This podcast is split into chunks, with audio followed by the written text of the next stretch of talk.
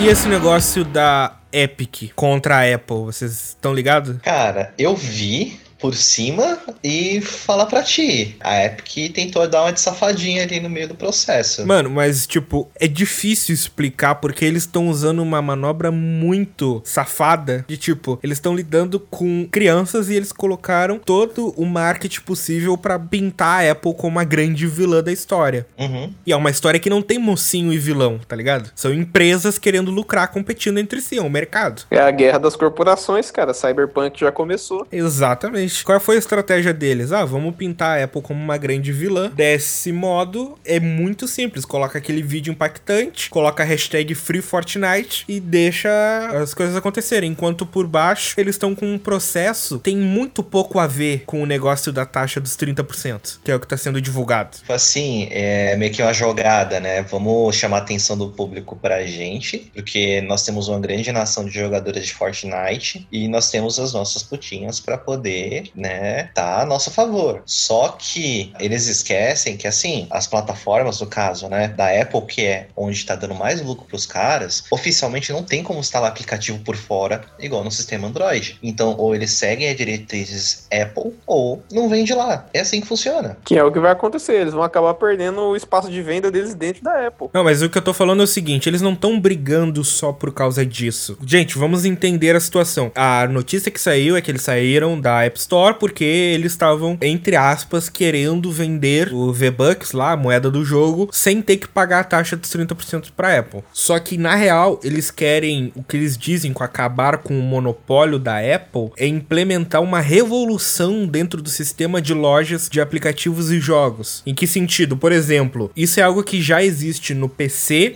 Uhum. e no Android. Por exemplo, no PC, vou abrir aqui. Olha só o que eu tenho de loja no PC. Eu tenho a Microsoft Store, eu tenho a Epic Store, eu tenho a Steam, eu tenho a Uplay, eu tenho a Battle.net, eu tenho a GOG Galaxy, né? Dos desenvolvedores do The Witcher. Isso tudo são lojas de empresas diferentes que vendem algumas vezes os mesmos jogos, algumas vezes jogos exclusivos. E o que, que eles estão querendo fazer? Na Apple é exclusividade App Store. Não tem como instalar nem em browser ou não tem disponibilidade de outras lojas como tem em Android com lojas da Samsung, por exemplo. A Amazon, por exemplo, tem. A Petoid da vida também tem. Sim, então eles querem acabar com esse monopólio de loja de aplicativo. E eles não estão fazendo isso porque eles são bonzinhos e eles querem o melhor pro consumidor. Eles são uma empresa que visa um lucro e o que eles querem é abrir um precedente que nunca foi aberto antes e possibilitar a abertura de lojas em diferentes plataformas que fogem do PC e Android. Falando em outras palavras para ser mais claro, o que a Epic quer é botar uma Epic Store no iOS, no Xbox e no PlayStation. É esse precedente que eles querem abrir. Essa é a visão macro que eles estão fazendo, porque a artimanha é muito bem elaborada. Easy Money. Eles romperam os contratos de manhã. Meio-dia a Apple tirou eles do ar. No começo da tarde eles postaram aquele videozinho e às 5 da tarde eles apresentaram um processo na corte americana. Isso tá claro, é óbvio que foi tudo planejado. O plano é muito mais obscuro, entre aspas, assim, não querendo botar uma carga negativa. Não são só 30%, né?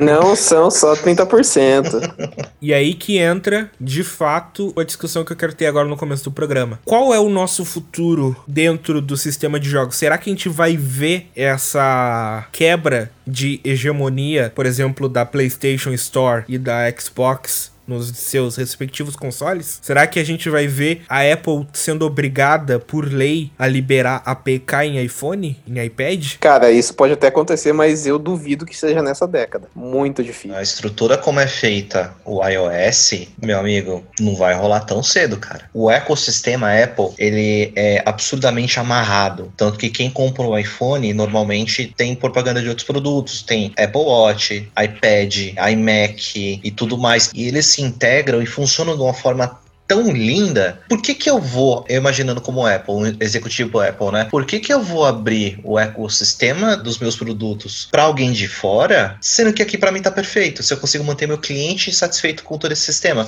vou abrir nada. Eu vou perder dinheiro. Exatamente. Assim, tem todos esses detalhes que vocês estão falando, com certeza, e são importantes, afinal, a gente tá falando de um ecossistema completamente fechado. É um ecossistema, é uma estrutura, cara. É o padrão que a Apple adotou desde quando ela se lançou Só que a gente tá vendo isso da perspectiva errada. Eu não tô falando da Apple querer liberar o sistema dela. Eu tô falando da justiça americana decretar que esse tipo de prática é considerada monopólio e instituir uma nova lei que vai obrigar a Apple a liberar. E esse é o precedente que a Epic quer, porque se esse tipo de prática da Apple for considerada monopólio, for considerada prática de monopólio, o PlayStation se enquadra nisso. Sim, cara. O Xbox se enquadra nisso. Vai abrir um precedente muito zoado dentro disso aí. O que vamos combinar que é uma sacanagem, uma empresa ela romper com modus operandi de outra empresa apenas por lucro e acabar ganhando isso porque a justiça vai ver do ponto de vista dela e não do ponto de vista geral, entendeu? É uma filha da putice que é foda e que não acontece só no mundo das corporações, cara. Isso acontece para fatores menores também, que é sinistro se for ver. Vai parar na mão do juiz, né? Que normalmente não manja muito de tecnologia, nem o que tá sendo passado ali. Não, nada. Vi de exemplo quando chamaram o Mark Zuckerberg, né, para poder conversar lá sobre os dados vazados, né? Isso acho que foi uns dois anos atrás. Sim. Os juízes não sabiam nem do que os caras estavam falando, tá ligado? O que é pior ainda, cara, porque não tem uma pessoa em nível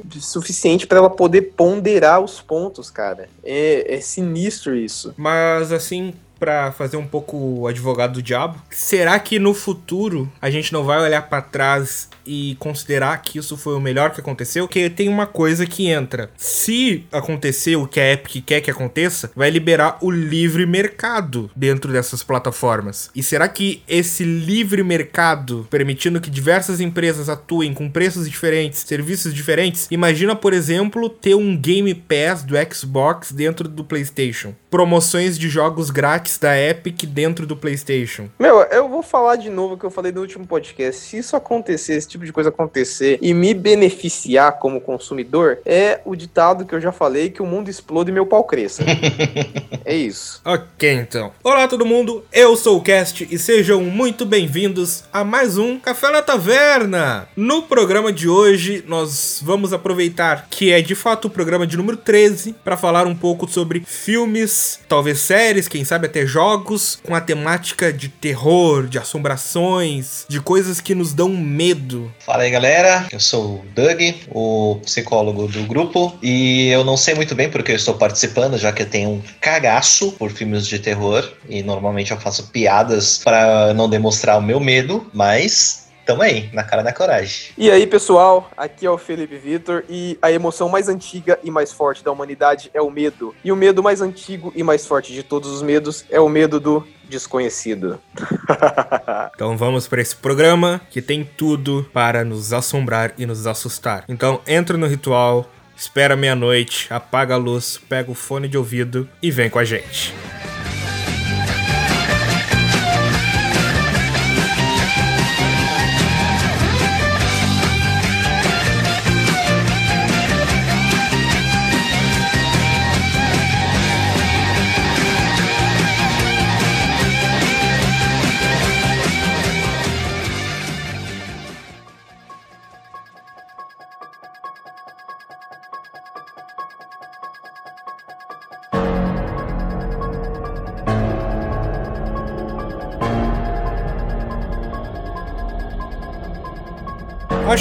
Para iniciar essa conversa de modo bem clichê, como a gente sempre faz em todos os programas, qual foi o primeiro contato que vocês tiveram com o terror? Cara, o meu primeiro contato com filme de terror, eu não lembro exatamente, mas o que me marcou mesmo foi com Alien, Oitavo Passageiro. Eu era muito pivete, então qualquer coisa assim impressionava muito fácil. Então quando aparecia o Alien na tela, matando todo mundo, nossa, eu ficava com puta num cagaço, cara. Cê é louco. E o primeiro Alien, ele tem muito uma veia Spielberg de esconder, esconder, esconder e revelando os bichos aos poucos. Sim, cara. Não, e imagina, tu tá numa lata de sardinha trancada no vácuo do espaço, mano. Não é tipo o mar que tu pode nadar, que tem oxigênio acima da água. Não, tu tá no espaço, mano. A milhares e milhares de quilômetros de qualquer corpo celeste. Exatamente, velho. Medo. Só isso. não tem pra onde fugir, cara. Você vai pegar o quê? Um bote espacial? Não existe. Já era. Só aceita. Aceita que não é menos. Cara, então, meu primeiro contato com o nosso querido terror foi com o filme Exorcista, que eu lembro que eu era uma puta de uma criança, um pirralho, ranhento, cagão. Eu sempre fui muito cagão quando era mais novo. Talvez isso não tenha mudado agora mais velho, mas eu faço piada como o Doug. E eu me lembro até hoje que meu tio tinha alugado esse filme. Na época era videocassete. E ele tava assistindo na sala. E eu fui lá ver com ele, né? Curioso, filme de terror. Eu gostava, assim, entre aspas, de coisas que dão medo. Minha avó era muito capial, sempre contava historinha, coisa de terror. E eu acompanhava. E eu lembro de sentar na sala com ele e assistir esse filme. Eu lembro exatamente a emoção que eu tive até hoje do momento que a menina vira a cabeça nas costas. Eu não dormi a noite inteira. Eu chorei a noite inteira. Eu dormi de luz acesa. Assim, foi uma experiência traumatizante para mim, porém uma semana depois, eu pedi pra ele alugar de novo pra gente tentar assistir. Porque eu gostei muito, não sei, foi uma emoção tão primordial, difícil explicar, mas o meu primeiro contato foi o Exorcista. E daí pra frente, eu só peguei gosto pela coisa. A primeira vez que eu tive contato com o gênero de terror, eu fui bem dizer obrigado a fazer isso. Vamos colocar essas palavras aqui. Eu era criança, eu não me lembro a idade exata que eu tinha, só que meus pais saíram por algum motivo e ficou minha prima de babada gente com outro primo meu que nivelava idade comigo e ela cinco ou seis anos mais velha que eu. E eis que ela chega e fala: Não, agora a gente vai assistir um filme porque sim, e vocês vão ficar aqui no quarto porque eu não quero ter que ficar preocupada de onde vocês vão estar. Ela fecha a porta, apaga a luz e coloca Jogos Mortais 3 a passar num velho DVD que a gente tinha lá em casa. Ou fita cassete ainda. Não me lembro exatamente. Mano. tu pega uma criança que nunca teve contato com nada do gênero e toca para ela num trashzão, que eu considero os Jogos Mortais a partir do terceiro um trash. Um trashzão de terror e sanguinolência e arranca membro pra cá e corta carne, sangue e tripas. Eu tinha pesadelos com esse filme. Eu me lembro até hoje, porque eu revi depois de muitos anos, tá? Mas aquela parte que eles sequestram as pessoas, assim. Tinha uma vez que eu tava andando numa rua lá perto da minha casa, eu tava voltando. E sabe quando tu tá andando e exatamente o poste que tu tá passando apaga? mano do céu, mano do céu. Eu não conferi, mas provavelmente não existia nada sobrando no meu intestino.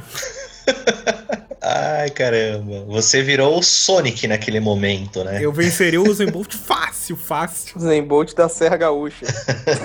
Isso é algo que é bem discutível, porque tem muita gente que não gosta de terror e muita gente que gosta. Grande parte das vezes é pelo mesmo motivo. Porque, por exemplo, tu vai assistir um filme de comédia, ele vai te fazer rir. Na grande maioria das vezes, se o filme for bom. Tu vai assistir um filme de ação, ele vai te dar adrenalina. Tu vai ver um filme de romance, tu vai se empenhar. Tu vai ver um drama, tu vai ficar emotivo. Os filmes, eles tendem a trazer emoções, sejam negativas, sejam positivas. Tipo, tu pega o Vingadores Ultimato, grande sessão, pessoal empolgado, 10 anos de comprometimento, sabe? Explosão de todos os sentimentos e emoções ao mesmo tempo. Tu vibra, tu fica triste, tu se emociona, tu chora. Isso que filmes causam na gente. Até o Doug, se quiser depois falar com mais propriedade sobre isso, sobre como filmes nos impactam. O terror, ele tem uma particularidade porque ele, como o Felipe falou, ele traz algo muito instintivo da natureza humana, que é o um medo. Ele nos dá medo, ele nos amedronta. Por isso que é um nome terror, ele nos dá terror. E isso pode ser feito de inúmeras formas, e é o que a gente vai discutir aqui nesse primeiro bloco sobre como as formas do terror elas começaram lá no comecinho, nos filmes mais clássicos e foram se desenvolvendo e se redescobrindo conforme o tempo vai passando e conforme as pessoas vão se acostumando com o próprio terror. Para começar essa conversa, eu acho interessante como a gente vê como o terror ele vai evoluindo como gênero desde sua origem, quando os primeiros filmes de terror hoje em dia é filme de monstro pra gente porque a gente tem clássicos como. Mano, Nosferato, velho. Nosferato. Assisti depois de velho. É sério, assisti sozinho, trabalhar de madrugada numa empresa, perto ali da Avenida Paulista. E, mano, assisti sozinho aquela porra. Eu fiquei com puta cagaço. Assisti de luz acesa. Sim, cara. Fantasma da Ópera, outro clássico dos anos 20. Um filme também que evoca muito bem o espírito de terror clássico, raiz, é a Rose on Haunted Hill, ou A Casa dos Maus Espíritos, que traz o querido e saudoso Vincent Price, que ela teve um remake também em 2000 que ficou conhecido como A Casa da Colina. Hum, eu assisti essa praga. E evocava muito aquele sentimento de casa assombrada, de coisa sobrenatural, que fantasmas, querendo ou não, são os clássicos do terror, né? Exato, mas aí já estamos falando quase década de 60. O que eu tô querendo debater aqui é que o começo desse grande gênero do terror foi com os filmes clássicos de monstros da década de 30, como a gente tem o Drácula, de 31, a gente tem o Médico e o Monstro, de 32, a Múmia, a gente tem o filme de zumbi, né, o White Zombie, ou como ficou conhecido no Brasil, a Legião dos Mortos. Legião dos Mortos. A gente tem o clássico Homem Invisível, de 33. Clássico, o Homem Invisível é maravilhoso. E todos esses têm algo em comum, assim, uns poucos, outros mais, que é a presença da figura do monstro. Sim. Se a gente pensa numa época pré-cinema, que tu tinha que imaginar e conceituar na tua cabeça os contos. Pega os contos do Poe, tu pega clássicos como o próprio livro do Frankenstein. O terror se dá pelo que tá descrito e o que tu vai imaginando na tua cabeça. Quando tem o advento do visual, é muito visual, tanto que não tinha som na época, né? Era uma trilha sonora muitas vezes tocada ao vivo. Então tu tinha que ter muito apoio visual, tu tinha que ver, tu tinha que sentir. Era muito visceral no sentido de tipo, é a figura, é aquela múmia toda estragada, é o monstro que é o Frankenstein todo remendado. Sim, exatamente. Nessa época, o terror ele emanava muito mais da figura em si do monstro e do que ele poderia fazer com você. Ele não tinha mais tanto aquela coisa do desconhecido. Era realmente o medo vinha da figura, da contemplação da coisa. As pessoas não estavam habituadas a ver figuras assim, né? Sim. E a gente entra um pouco na parte da psicologia, né? Do estranho, né? Porque as pessoas estavam tendo contato com o cinema, digamos assim, há pouco tempo. Então, ver uma criatura já na tela já era algo bem diferente do que você estava acostumado. E aí você ainda imagina que tem uma criatura ali, né? Que ela pode te fazer algum mal. Então, mentalmente, causava um medo absurdo. Realmente. Não, e a gente percebe como o público vai se acostumando com isso com o tempo. Porque, por exemplo, algo que a gente pode comentar dentro dessa evolução do gênero é que a figura do monstro foi acostumada. Um exemplo pra gente fugir um pouco de Hollywood. Godzilla os primeiros, era terror, maluco. Era o terror da guerra nuclear, era o terror do que isso traria. Era um monstro gigante, um lagarto radioativo destruindo as cidades, matando as pessoas. Era puramente terror. Sim, exatamente. E hoje em dia, o filme do Godzilla é filme de monstro. É que se for ver, cara, a própria figura do monstro em si, conforme ela vai evoluindo, ele perde um pouco do contexto. Que nem o Godzilla, ele veio com essa coisa dele ser o medo da guerra nuclear, do poder nuclear. Conforme o tempo foi passando, o Godzilla ele foi criando inimigos, ele foi se tornando uma criatura, vamos dizer assim, benevolente, porque querendo ou não, ele passou, aspas, defender os humanos. Então a figura em si, a proposta dele, como ele nasceu, foi sendo modificada. Ele teve um desenho pra criança, mano. Sim, cara, exatamente. Tanto que hoje o Godzilla ele virou aquilo que a gente tá vendo hoje. É uma luta gigante de monstros, robôs e o caramba gigante, entendeu? O contexto e a figura dele evoluíram. Mano, a gente tá prestes a ver Godzilla versus King Kong. Godzilla versus King Kong. Muito esperado. Esse vai ser louco. Ecoando desses clássicos, assim, pra gente falar de coisas mais recentes, mas ainda assim antigas, coisas de 40 anos. Cara, quando o Fred Krueger surgiu. Fala de Fred, não, cara. Um, dois, Fred pega depois. Três, quatro. Melhor trancar o quarto. Cinco, seis. Peça o crucifixo. Muito bom, clássico. Minha namorada tá inteira arrepiada aqui. Se eu cantar isso pro meu irmão, ele sai correndo.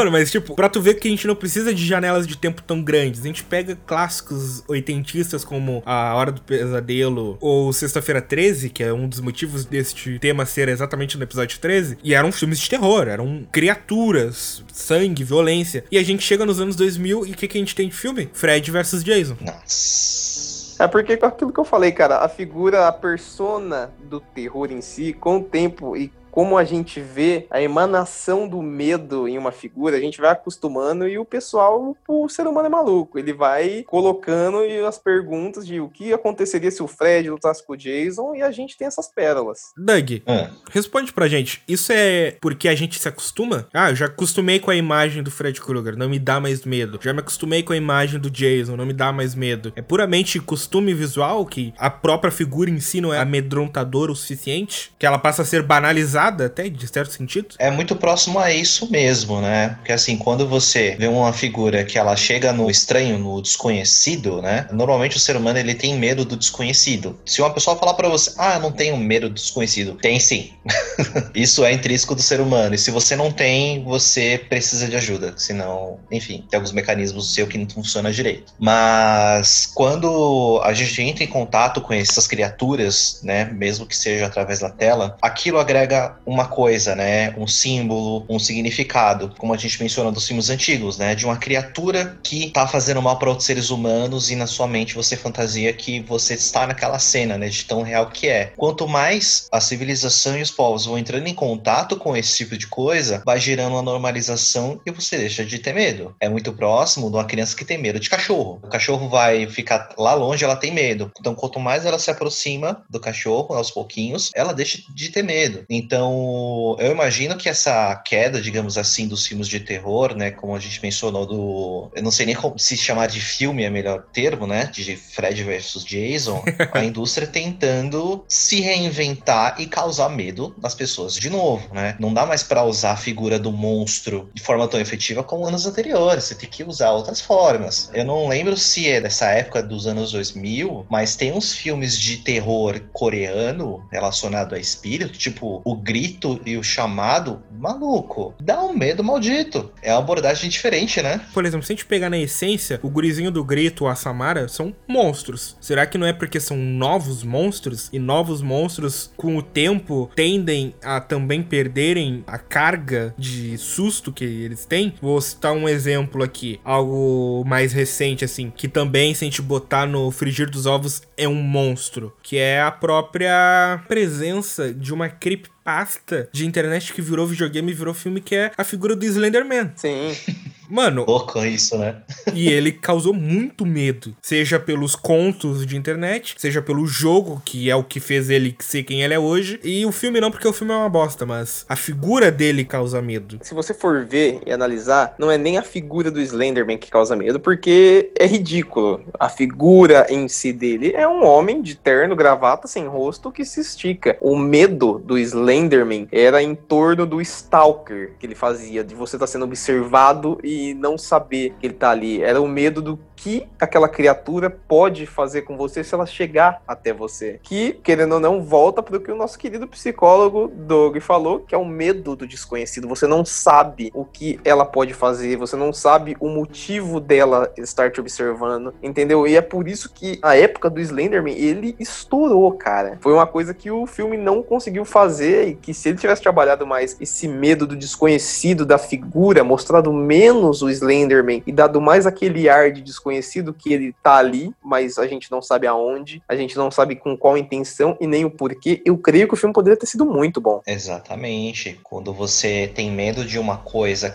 que você não sabe onde é que ela está, como ela vai aparecer, ou quando vai acontecer alguma coisa, e se vai acontecer, isso te gera uma ansiedade gigantesca, né? E você fica naquela expectativa de que algo vai acontecer, mas você não sabe quando vai acontecer. Você fica absurdamente amedrontado e a criatura, pelo menos, né, quando ela quer que a sua presa fique assim, é exatamente isso que acontece, né? E você se sente impotente. Exatamente, impotente, vulnerável, porque aí você fica na sua cabeça, pô, a criatura pode me pegar porque eu estou completamente vulnerável. Tipo, fodeu, eu vou morrer. É isso. Não de forma consciente, mas assim, no seu inconsciente, na tua mente, né? Fica ali dentro. Eu vou ser pego, eu vou ser pego, eu vou ser pego, eu vou ser pego. E é isso aí.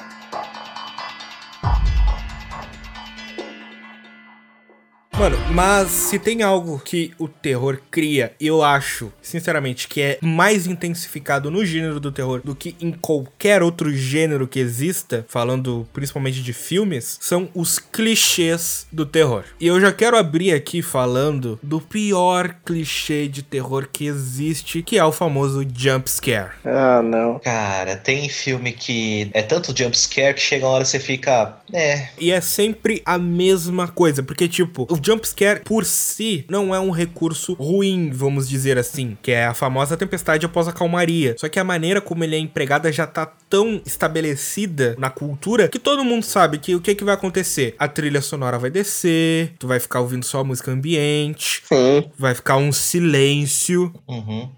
E aí, num movimento de câmera, ou num corte, ou em qualquer coisa, vai estourar o acorde da música lá em cima, a mulher vai gritar e o troço vai aparecer na tela. E é um recurso muito fraco na maioria das vezes porque ele não tem propósito. Eu vou citar aqui um jogo, pra fugir um pouco da temática de filme, que realmente usa o jumpscare a seu favor, que é o Five Nights at Freddy. Ah, não, mano. Eu já tô com cagaço de lembrar.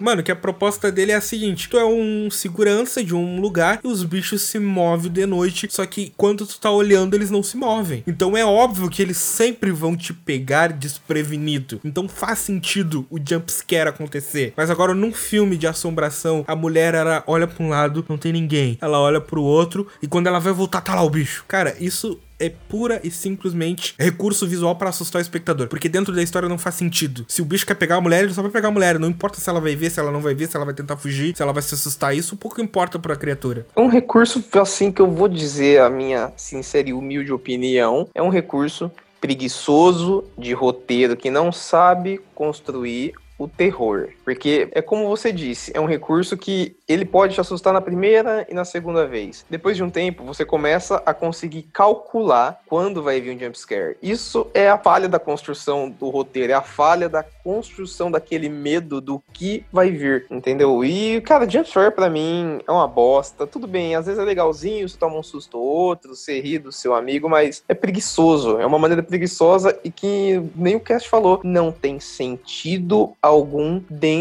da narrativa. Por que diabos um espírito vai fazer um mega barulho avisando pra pessoa que ele tá ali? Porque, vamos supor, a freira vai fazer barulho na hora do ataque, ou alguma coisa que ela vai fazer, ela vai causar algum barulho pra despertar uma reação prévia na pessoa pra ela poder sair correndo, fazer a merda que seja. Não tem sentido o jumpscare a não ser um jeito do diretor, do roteiro e do filme fazer você ter uma reaçãozinha, porque ele não vai conseguir emanar aquele sentimento de meu Deus, eu não vou conseguir dormir hoje porque pode ter alguma coisa embaixo da minha cama. Eu não quero passar por ali porque tá escuro. É uma maneira preguiçosa dele apenas te proporcionar a falsa sensação de medo, de terror. Mas isso age muito do que eu comentei, né? Sobre a questão do desconhecido. Se a gente percebe os padrões de jump scare, como o Cash A falou, gente conhece. é, Uhum. a gente sabe o que vai acontecer, né? Então a gente vai tomar susto mesmo quando a gente não espera. Um filme assim, né? Lá vai spoiler, é o próprio Babadook, né? Que é um filme teoricamente recente.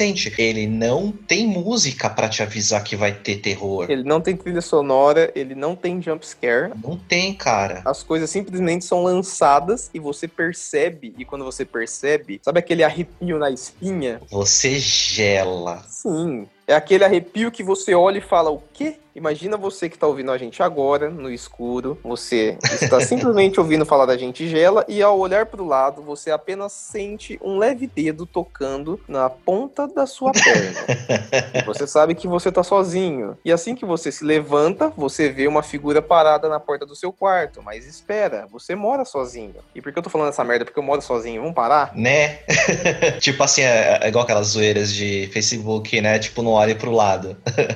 Exatamente. Mas é obviamente que não é só de jumpscare que se vive os clichês do gênero. A gente pode citar alguns outros clichês, muitos vindos da época oitentista, porque teve um boom de filme de terror. Teve Massacre da Serra Elétrica, Sexta-feira 13, teve Halloween, tem o Carro Assassino. Nossa, Christine, cara. Nossa senhora. E todos esses filmes, eles, quando lançaram, tinham inovações, tinham roteiros diferentes, tinham coisas diferentes. Só que com o tempo, isso não foi se reinventando, foi se repetindo. Sim. E aí a gente tem alguns clichês desse subgênero de terror de monstro, que é o primeiro que eu gostaria muito de citar, que o casal é sempre o primeiro a dar adeus ao nosso mundo. É, O casal não, é os transantes, né? você transou no filme de terror, filha, você vai morrer. Você transou, você já tem um pé na cova pra morrer. Exato. Ou é sempre aquela velha história de personagem burro mesmo, né? Tentei achar um jeito melhor de descrever, mas não tem. Personagem burro, que faz ações burras. Por burro, você quer dizer o personagem que ouve um barulho barulho na puta que é o pariu do escuro. Ele vai até lá sem ligar luz alguma e vai perguntando se tem alguém aí, como se o caralho que estivesse lá fosse falar: Sim, estou aqui. Mano, eu vou te falar um negócio que isso parece muito irreal, né? Só que eu já fiz isso. Uma noite eu tava deitado aqui na cama e ouvi um barulho lá da sala, que é no outro lado da casa. Hum. E eu tava sozinho em casa, meus pais tinham saído. Aí eu levantei, abri a porta e eu achei, ah, será que eles chegaram? Eu falei, ninguém respondeu, a luz da sala tava desligada, eu fui lá ver. Aí eu fui lá e vi que a minha gata tinha derrubado um troço da mesa. Esse era o barulho.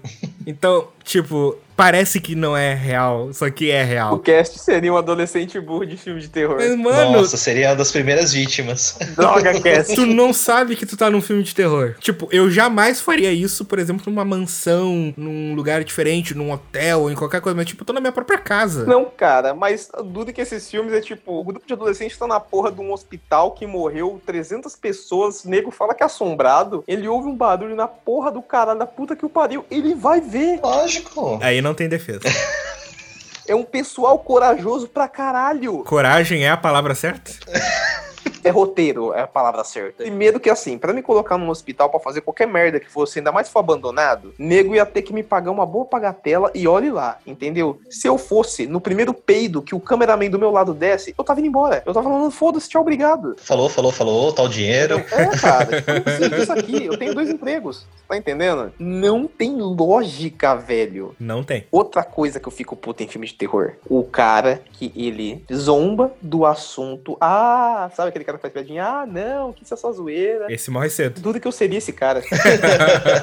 eu seria o seticão. Já identificamos. Eu seria o cara que vai atrás do barulho. o Felipe é o cara que é o seticão. É o seticão da zoeira que morre. Eu não cairia nesses clichês, tá ligado? Porque eu seria um dos primeiros a fugir dessa porra. O Doug é o cara que não vai na aventura. Não, o Doug seria o cara se isolar do grupo. Ele seria o cara, quer saber? Eu vou embora. Ia se perder no meio da floresta. Verdade. Eu tô cansado dessa merda. Eu vou embora daqui. Aí vai embora, se separa do grupo e morre. Exatamente. então nós já temos um elenco aqui. A gente precisa de um clichê, né, bem grande, que é a garota final, né? Porque alguém sobrevive. E normalmente é uma mulher. Exato. A protagonista que sobrevive. Essa é um grande clichê também. Resumindo, todos os filmes de terror são baseados em feminicídio. Quê? Hã? É o quê? Falando de clichês assim, e pra eu fugir um pouco dos clichês, olha só que metalinguagem, tem um filme que eu realmente esqueci o nome desse filme, que deixa eu procurar aqui. É com o Thor. Segredo da Cabana. Que filme horrível. Cara, mas é um filme que a primeira metade, ou os primeiros 70%, eles lidam muito bem com a questão do clichê. E eu acho muito interessante o jeito como eles vão adornando, porque se vocês olharem, ele tem tudo pra ser um clichê, só que ele não é um clichê. Sim. Pra você que não viu o filme, o pessoal vai numa cabana e coisas estranhas acontecem. Eu não quero dar spoiler porque eu realmente acho um filme que merece ser assistido. Mas falando pra quem assistiu, eu acho que vocês assistiram, vocês vão entender. O sistema em torno, ele influencia o pessoal a fazer. Então, a menina tá com a faca na mão e ela tem como se defender. E aí, tipo, quando ela tá saindo de um lugar, os caras vão lá e dão um choquezinho na mão dela para que ela largue a faca sem perceber. E isso é um clichêzaço, que é quando o personagem no meio do filme adquire uma arma que ele pode usar para combater, só que por motivo qualquer ele esquece a arma ou larga a arma ou toca a arma fora ou tipo bate com a arma em algum lugar e ela cai no chão e ao invés do cara ir lá pegar e continuar, ele sai correndo desarmado. Isso é um clichêzaço, é um uso esperto de como fazer esse clichê ser exposto na tela. Então, se você nunca viu O Segredo da Cabana, eu indico bastante que não é um filme terror, terror, porque ele é um filme sobre o que são clichês de terror. Se você assistiu o filme e não gostou do filme, recomendo também um vídeo do Otávio Gá, que é do Super 8, que ele faz uma reflexão bem interessante sobre o final do filme e o que, que ele quer dizer com aquele plot twist que tem nos momentos finais. Então é uma indicação aí que é um filme que fala muito sobre clichês, que é o que a gente tentou falar nesse bloco. Só uma coisinha de gente encerrar, só pra encerrar com essa frase. Por que policial em filme de terror não serve pra porra nenhuma? É verdade, né? Parece a polícia da vida real. Você liga pra polícia, não resolve, né? Tipo, você fala, ai, tem um louco tentando me matar. É porque essa parte o roteiro escreve como se fosse a vida real, sabe? É, bem por aí. Ah, eu vou entrar na casa com a minha arma e morre. É, Resident Evil 7 mostra isso perfeitamente. Né? Ou aquele clichê de que ah, acontece uma merda gigante, a polícia aparece, vão interrogar as vítimas e a polícia nunca acredita. Clássico. Até que o bicho, o fantasma, o monstro, invade e mata os policiais e aí a gurizada tem que fugir e eles são os únicos a sobreviver na delegacia. Nossa. Normalmente a polícia acredita depois que tá morta, né? Ah, clichês, clichês.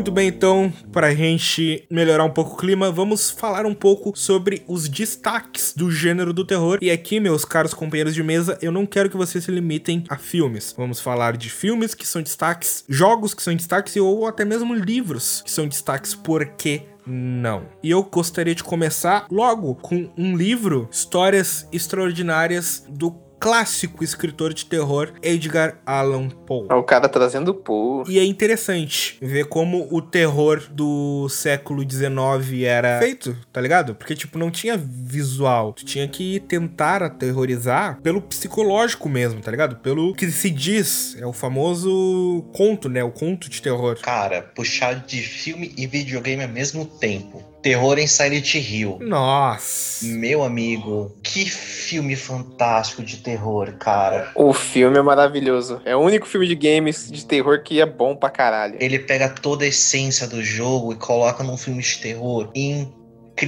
cara. Nossa senhora, recomendo absurdamente. E tem um detalhe que eu acho importante a gente falar aqui também, como gamers que somos. Eu pessoalmente acho videogame tem uma capacidade muito maior de aterrorizar do que filme. Pelo simples motivo e óbvio até se tu parar pra pensar que é, no filme tu é o passivo, no videogame tu é o ativo, tá ligado? Você controla o personagem, né? Exatamente. No jogo é tuas ações, Sim. tu é o cara que é impactado, enquanto no filme tu tá parado assistindo. É uma outra dinâmica, não dá pra comparar, é até injusto comparar, na verdade, só que inevitavelmente traz mais emoções um videogame do que assistir a algo. Exatamente, porque no videogame também, como você está controlando o seu avatar, como você está bem mais imerso naquela proposta, você tem uma coisa que muitas vezes o filme não consegue proporcionar e é muito difícil, que é a sensação de risco, você se sentir em perigo. Uhum. Então é por isso que o videogame ele consegue te cativar mais, ele consegue te trazer com mais facilidade pra dentro daquela atmosfera. Um exemplo disso, cara, é um joguinho que é muito bom que chama Stay Close. Quem não jogou, jogue. É um jogo simples, ele não tem trilha sonora e, cara, você fica num cagaço, você fica no cu trancado. em poucas palavras. vale a pena. E é por isso que assim, o videogame ele consegue te trazer mais às vezes do que o terror. Apesar que tem filmes também que quando a narrativa ela é bem construída de uma maneira que você se importe com os personagens e que você consegue se projetar naquele cenário, naquele ambiente, cara, sua imersão no terror é imensa. Um exemplo de um filme assim bom pra caramba que eu literalmente eu me coloquei a cada segundo no lugar do personagem foi Sinais. Eu creio que todo mundo aqui que gosta pelo menos do gênero invasão alienígena, puxada mais pra essa parte de terror, assistiu e deve ter ficado num cagaço gigante acompanhando o filme. É esse tipo de emoção e de narrativa que quando ela é bem construída, cara, você se projeta junto com aqueles personagens porque você se importa com eles e aquilo é semelhante ao seu ambiente onde você vive. Foi uma coisa que eu vi também. Essa frase eu tô pegando um pouco do Otávio Uga, por causa que ele falou isso e é totalmente coerente. Você se sente, você consegue sentir exatamente o que aquele personagem tá sentindo. Que nem aquela cena que ele entra no milharal à noite. Burro, eu nunca faria aquilo num milharal. Tem um milharal aqui do lado de casa, só avisando. Hum, E ele entra naquela merda, vai até o meio da plantação no círculo pra ver o que, que tem lá. E na hora que ele tá voltando, cara, você consegue sentir a emoção de tá andando no mesmo lugar que ele, de você tá numa plantação de milho, as plantas mais altas que você e você não conseguir ver nada, e sentindo que pode ter alguma coisa ali. E quando ele vê aquela beiradola da perninha do ET, puta que pariu, cara. é indescritível. Será que cagou? Cagou. Cara, eu caguei mais ainda na hora que ele tá parado de costas naquele corredor e aquele ET vem com aquele barulhinho, filha da puta. Cast, por favor, coloca aquilo na edição depois. Eu não sei como é que é, mas, mano, que ele vem bem no pezinho da orelha, que ele derruba a lanterna. Cara, eu teria me mijado, me cagado, eu teria infartado ali. Eu não ia conseguir nem correr. Só me leva, né? Me leva.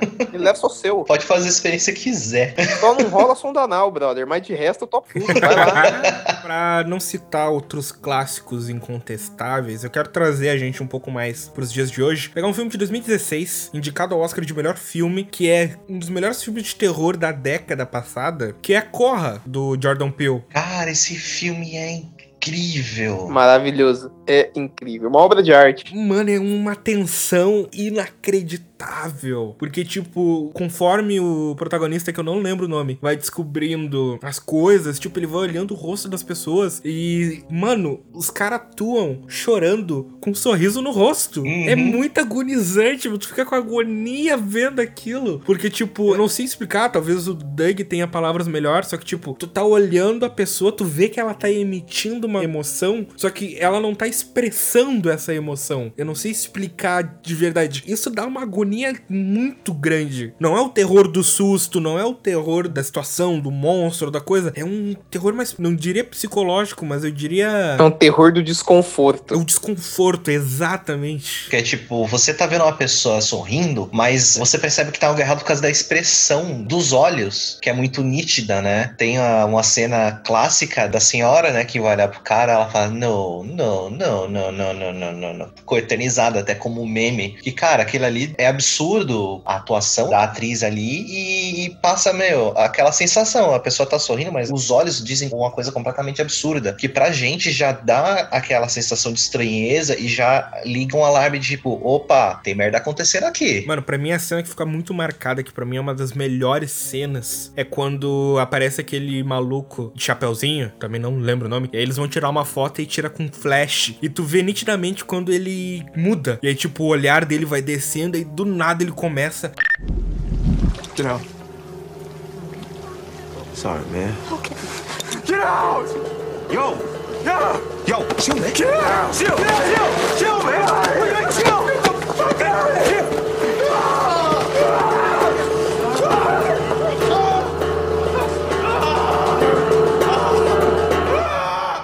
É absurdo, mano. É maravilhoso, cara. E um detalhe, vocês repararam o sobrenome da família? Se eu reparei, eu não lembro, porque eu não lembro o nome de ninguém. Eu só lembro o nome do diretor e do filme, mano. Armitage. Não me vem nada. Ah, então vocês não estão familiarizados ainda com essa parte do Lovecraft, não é? Né. É, sorry. Sorry, mestre. Tirando essa sutil referência da família ter esse traço assim racista, deles manipularem as pessoas, que é uma parada quase uma referência bem sutil a Lovecraft, cara, o filme ele é impecável do começo ao fim, tanto na construção do personagem principal que você se importa e você consegue praticamente sentir o mesmo desconforto que ele ao ver aquela situação, tanto quanto no restante da construção da família que, cara, súbita mudança daquele procedência de uma família totalmente, vamos dizer assim, normal para aquela família super racista e preconceituosa, cara, traz um sentimento ruim, um sentimento de risco que eu não sei se vocês sentiram enquanto ele tava dentro daquela casa, mas eu só sentia aquela coisa de brother, sai daí. E é incrível como tem um fator sexto sentido, porque se tu reassiste o filme já tendo as informações, mano, é muito nítido que tem coisa errada, desde o começo. Sim, É muito nítido e a gente não percebe. É muito angustiante, cara. E pra terminar de falar desse filme, que pra mim é a melhor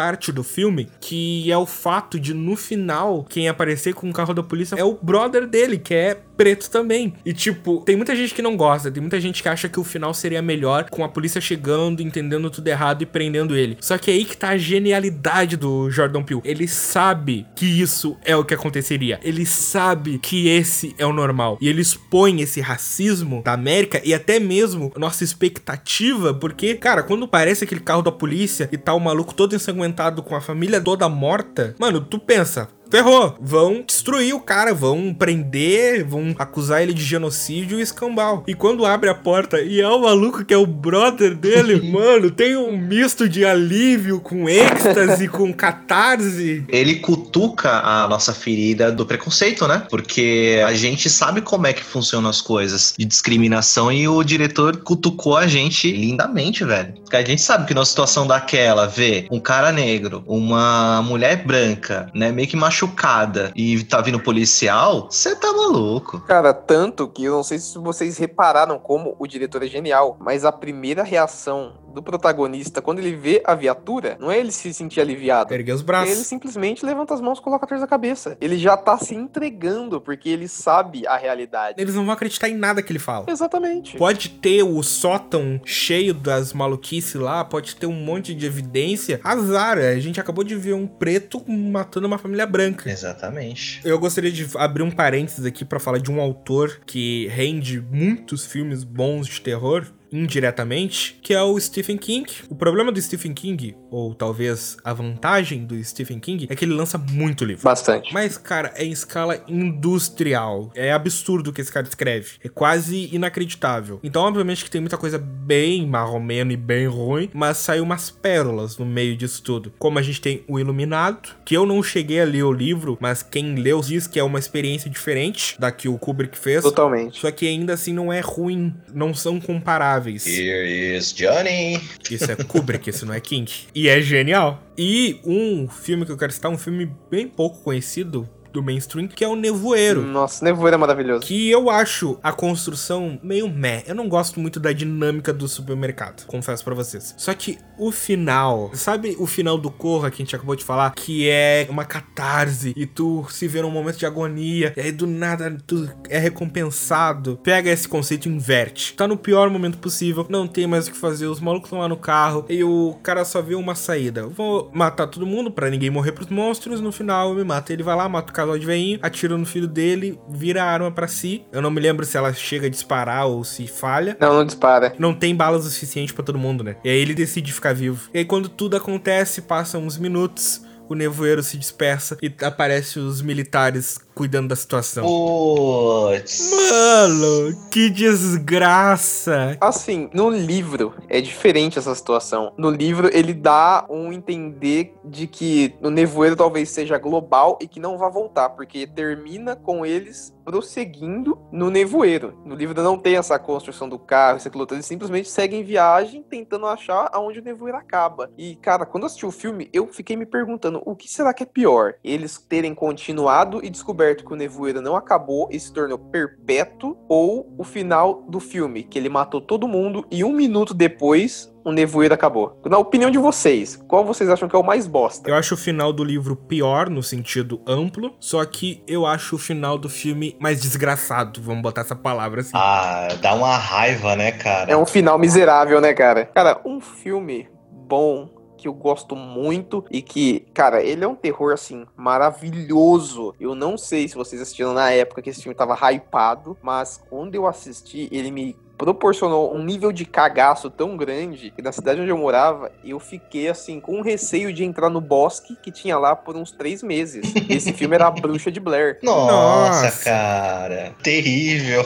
Terrível. Não, E é aí que a gente entra numa questão que a gente tinha comentado antes, que saturou a imagem do monstro no cinema e Bruxas de Blair veio com um orçamento mínimo, minúsculo comparado a- Ridículo de pequeno. ao que o cinema fazia na época. E, tipo, eles brincam com isso que o Doug falou, o desconhecido. Tu não vê, tu ouve, ou tu acha que tu ouviu, tu vê a reação. É o desconhecido puro. Tu não sabe o que tá acontecendo, tu só sabe que tá acontecendo. Você sabe que tá ali, mas você não sabe aonde. Tu não Você sabe não nem sabe o o que, que é. É o desconhecido, cara. A emoção primordial. Aí você pega a emoção do medo, que é justamente aquela emoção de sobrevivência, né? Tipo, eu estou com risco de morte iminente. E tem um segundo detalhe que eu acho que torna esse filme tão marcante. Hoje em dia, esses footage movie já são saturados também. A atividade paranormal saturou esse mercado de um nível absurdo. Atividade paranormal conseguiu estragar. O próprio Bruxa de Blair 2 já não é essas coisas. Mas, por exemplo, o primeiro, ele impactava muito porque ele veio com uma proposta desse fitas encontradas muito amadora. E isso trazia um realismo, porque primeiro juntava atores que ninguém conhecia, uma trama que todo mundo acharia provável de ser real, pessoas morrendo no meio da floresta. Sim. E essa estética de filme caseiro, não parece algo feito em estúdio, não parece algo feito roteirizado. A imagem não é nítida. Exato,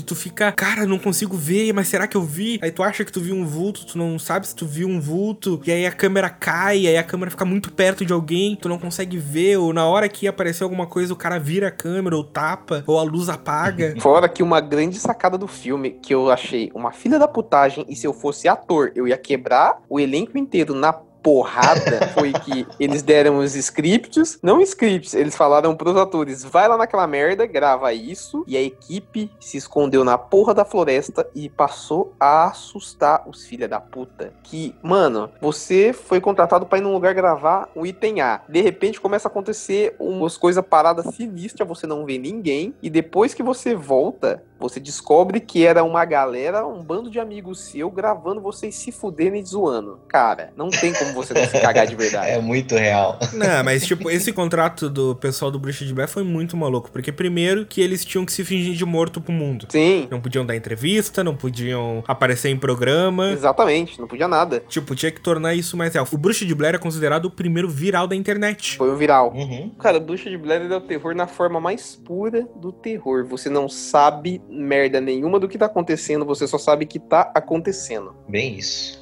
Cara, é, a gente falou de filmes, mas a gente também puxou um pouquinho dos games, né? Que são de terror. Além do filme, né, que eu falei, de terror, o próprio jogo do Silent Hill, o primeiro, meu amigo, dá cagaço o tempo inteiro. Porque imagina a situação, você tá controlando um personagem numa cidade, né, que antigamente os gráficos eram bem mais simples, né, do que são hoje, então certas coisas ainda ficam meio estranhas. Mas a única coisa que você tem no ambiente é o silêncio, a neblina ou a escuridão e um radinho, que quando tem criatura chegando perto, o radinho começa a fazer barulho, então você já sabe que merda vai acontecer. E tem ainda o mistério, né, que você vai descobrindo aos poucos, né, aonde que tá a filha do personagem principal, o que que tá envolvida ali, o que que tá acontecendo. Meu amigo, quando eu joguei isso na adolescência, eu joguei assim, né, quase sentado direto no pinico, porque, nossa, muito medo.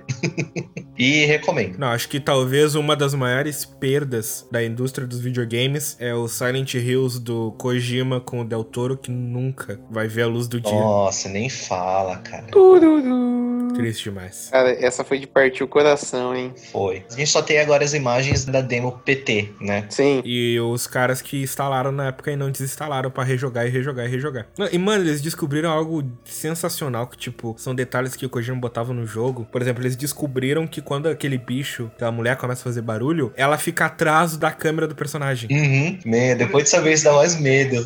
Toda vez que tu vira pra trás, tu não vê, porque ela vai mudando conforme por onde tu vai olhando. Mas ela tá lá. Ela tá atrás de você. Sempre abriram os arquivos do jogo e botaram outra câmera, né? Uma câmera de espectador, e descobrem que o personagem vai andando e fica o bicho nas costas do personagem. Nossa senhora. Meu, teria sido um dos melhores jogos de terror recentes. Sem sombra de dúvidas. Seria um clássico, cara. Uma outra sugestão de game, né? Relativamente mais recente, é o Alien Isolation, que você tá numa espaçonave, né? Tem, obviamente, um alien, né? Como diz o nome, te perseguindo. Mas a parte mais importante, você não luta contra o alien. Você tem que fugir do alien. E detalhe, o alien, ele é inteligente. Então, se você faz certos comportamentos, ele vai mudar o comportamento dele também. Então, se você tem costume de se esconder debaixo da mesa, uma hora ou outra, ele vai te achar debaixo da mesa. Então, a inteligência foi tão bem desenvolvida que você tem que se preocupar o tempo inteiro o que você vai fazer para poder evitar a morte. E quando ele te acha, você vai tomar susto. Então, é um game assim que ele te deixa completamente no papel da vítima. E você não tem como contra-atacar. Cara, é muito bom. Sobreviva. Tenso. Por causa que assim, a engine que os caras fizeram foi pensando no monstro ele se adaptar ao que você tá fazendo e a inteligência dele evoluir, o que é uma parada sinistra quando a criatura Uhum. perseguidor, aquela coisa que aflige, ela consegue evoluir e se adequar ao que você tá fazendo e passa a entender os padrões e táticas. Cara, é sinistro você imaginar isso.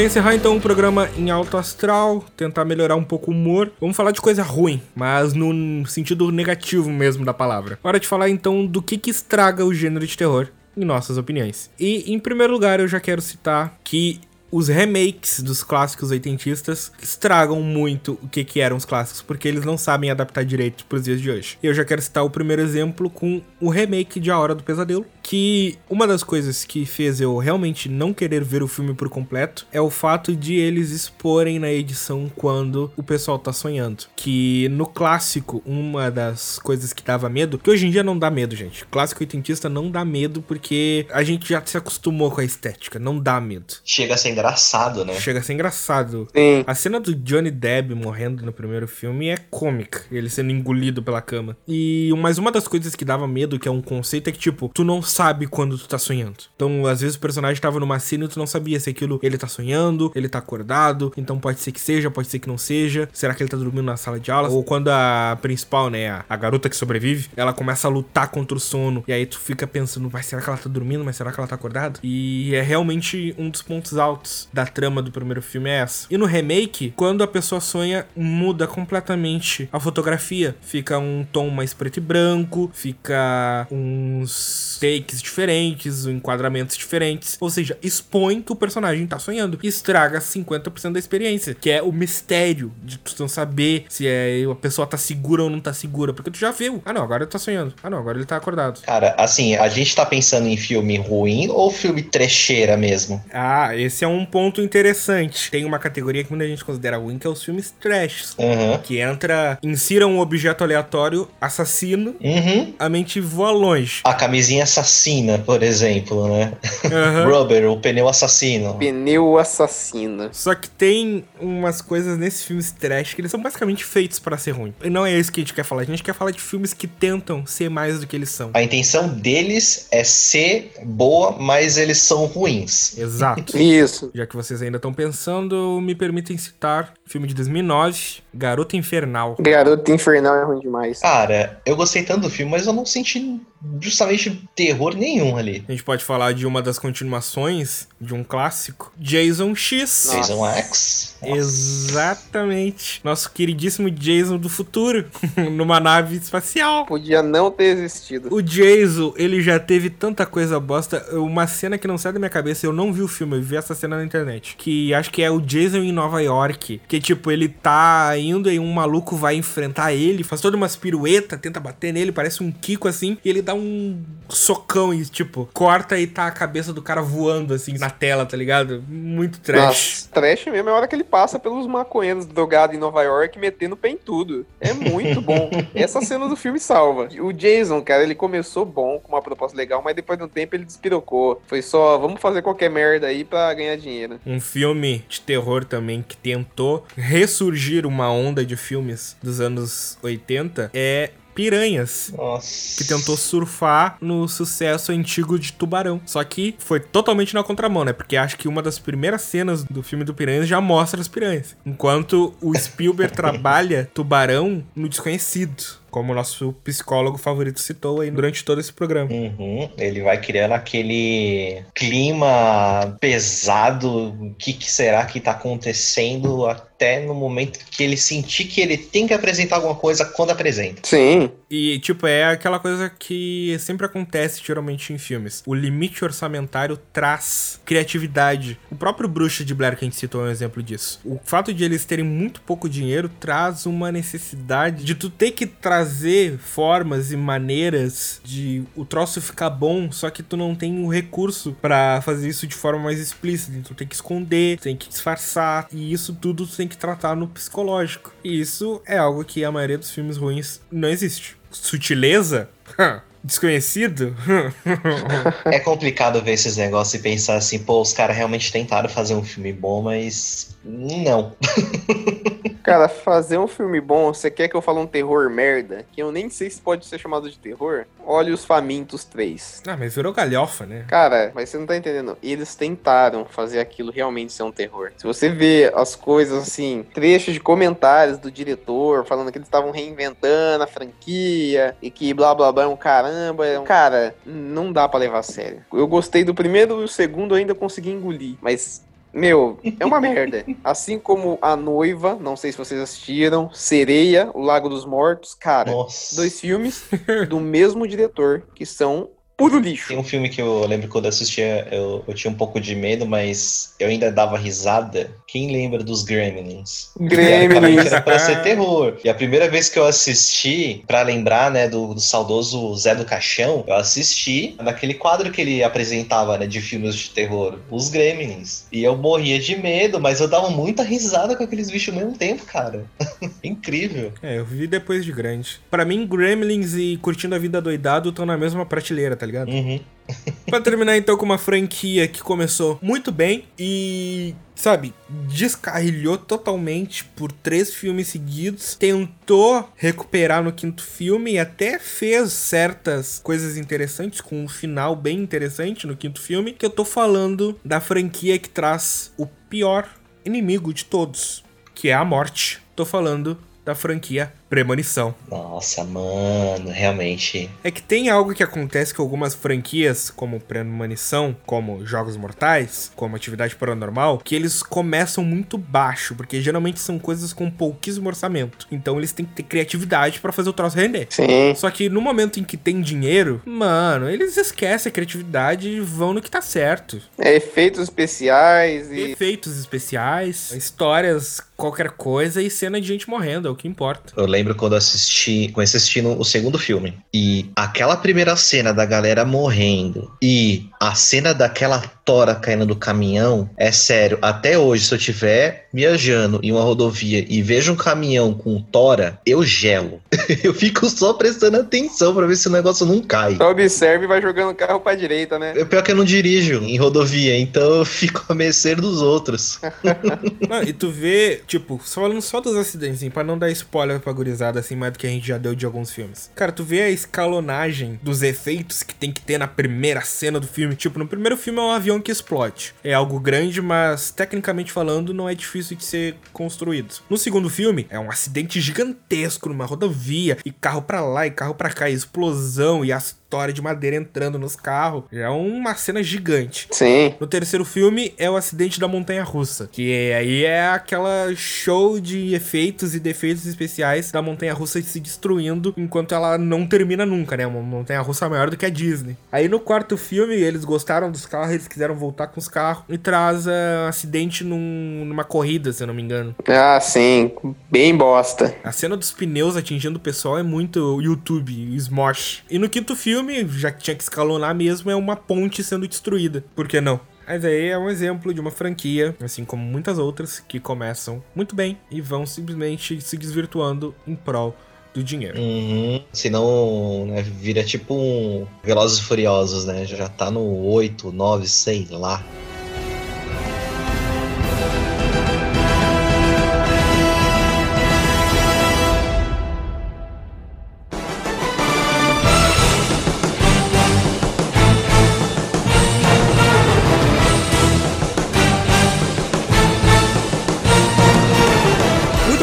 Você, ouvinte, que ouviu até aqui. Se você não nos conhece, nós somos o podcast Café na Taverna. Estamos disponíveis no nosso site oficial em www.cafenataverna.com.br todas as segundas-feiras a cada duas semanas. Além de, obviamente, a imensa maioria dos agregadores disponíveis no mercado: Spotify, Deezer, Apple Podcasts, Google Podcasts e mais qualquer um praticamente que você consiga pensar. Este quem nos fala é o Cast. Caso queira ter um contato mais pessoal comigo, basta me seguir nas redes sociais em TheRealCast, tanto no Twitter quanto no Instagram. Caso você queira mandar sugestões, temas, fazer perguntas ou apenas querer participar do programa, basta enviar um e-mail para cafénatavernapodcast.gmail.com ou simplesmente entrando no nosso site e mandando uma mensagem na aba Fale Conosco. Isso aí, galera. Muito obrigado por terem escutado até aqui o nosso programa. Eu sou o Doug, né, psicólogo do grupo. E se vocês quiserem me seguir, né, nas redes sociais, tem o Instagram, né, que é underline Will underline. E até o próximo programa. Beleza, galera? Aqui é Felipe Vitor. Se vocês quiserem me seguir no Instagram, é Felipe Archi Viz. Eu estou nos games como Senhor Maldito e para você que nos escutou até agora, eu só deixo um recado. Você acha que está seguro no seu quarto, na rua, no seu trabalho? Eu queria dizer que eu estou vendo você. Não olhe para trás. Eu sei o que você está fazendo e eu estou vendo você pensando que esse é um, apenas um áudio gravado. Mas continue assim, continue desacreditando. Você está sendo observado.